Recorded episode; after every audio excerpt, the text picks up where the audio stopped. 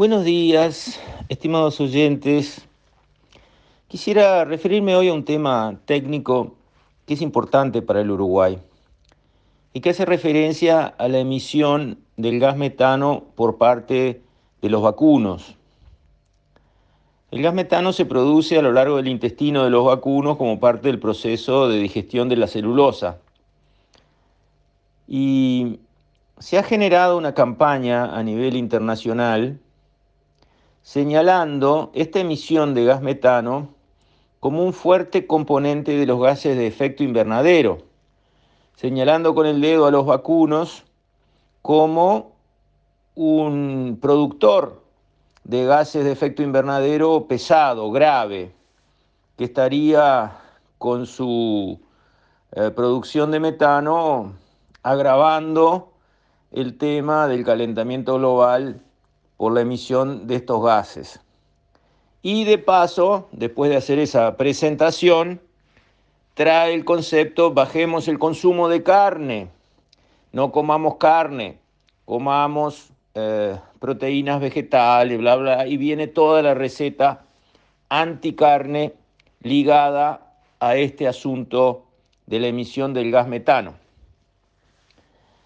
El gas metano es un gas de efecto invernadero, correcto.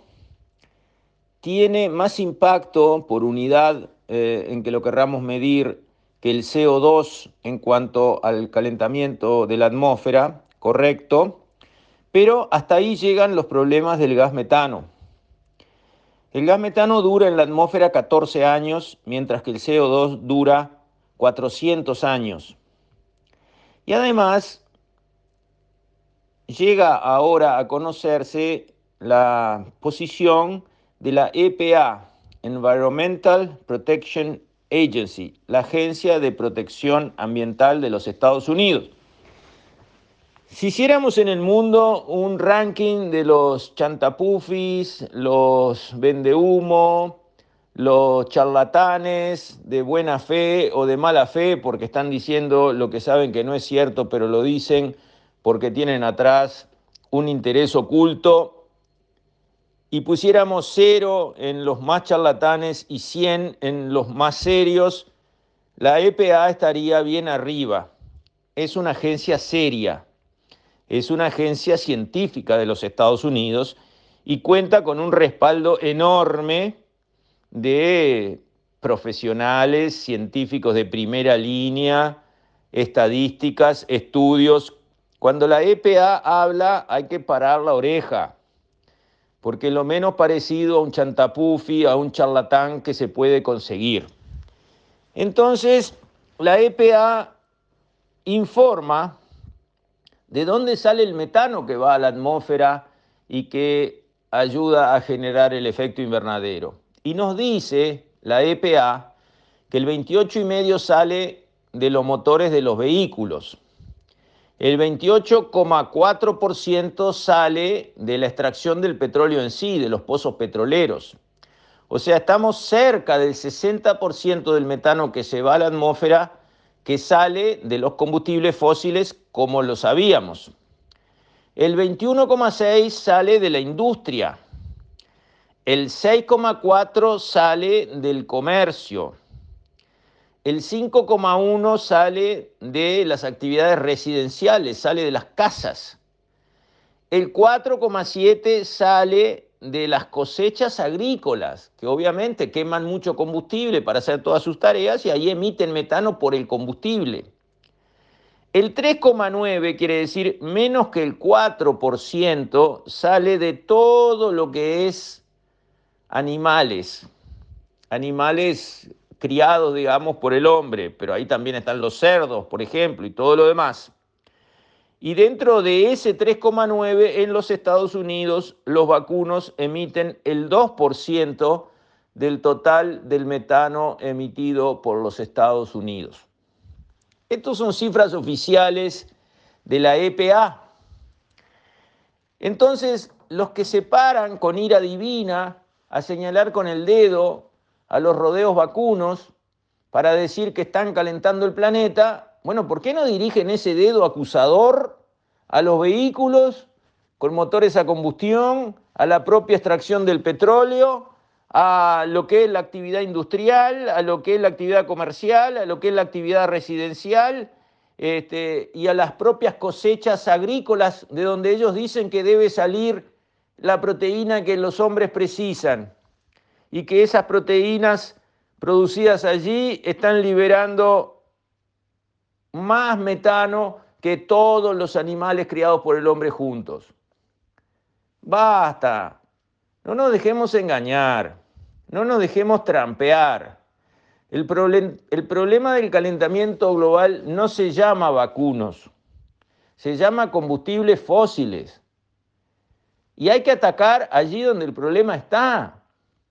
Usar el, tip, el tema de la emisión de metano a lo largo del intestino de las vacas para tratar de hacer campaña para que no se coma carne vacuna es un engaño, es una estafa.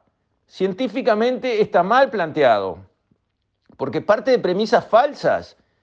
Están señalando esa gente que la emisión de metano de las vacas andaría cerca del 50% de lo que es la emisión global de metano y es el 2%. Entonces, vamos a ver los temas en la profundidad y seriedad científica que merecen si es que los queremos atender como corresponde. Si lo que queremos es levantar una bandera, cualquiera ella sea, hacer una campaña, sacar un eslogan, decir algo con impacto, bueno, vayan a las agencias de publicidad y hablen de cualquier cosa. Pero estos son temas científicos. El calentamiento global no puede ser tratado a golpes de eslogan y de frases hechas completamente vacías de significado. Así le están haciendo un daño a la causa de tratar de arreglar el clima y no un beneficio. Nosotros tratamos de ser serios y Uruguay es un país serio. Uruguay debe decir fuerte y claro las cosas como son, las buenas y las malas. En el tema de los vacunos, no solo hay que mirar las emisiones de vacunos, sino que hay que mirar también las fijaciones. El saldo neto es lo que se debe contemplar.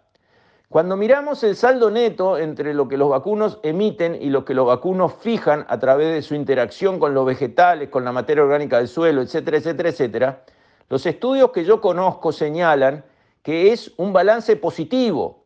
Los vacunos a pastoreo, comiendo pasto, caminando por arriba de la tierra, bosteando y produciendo, digamos, materia orgánica para el suelo, esos vacunos, no los de pilot, esos vacunos fijan más carbono que el que emiten. Y eso es bueno para el Uruguay, que es un gran, un gran, un gran productor de carne vacuna, desde el primer momento. Cuando Uruguay se dio su independencia, había 30.000 personas en el territorio y 8 millones de vacunos.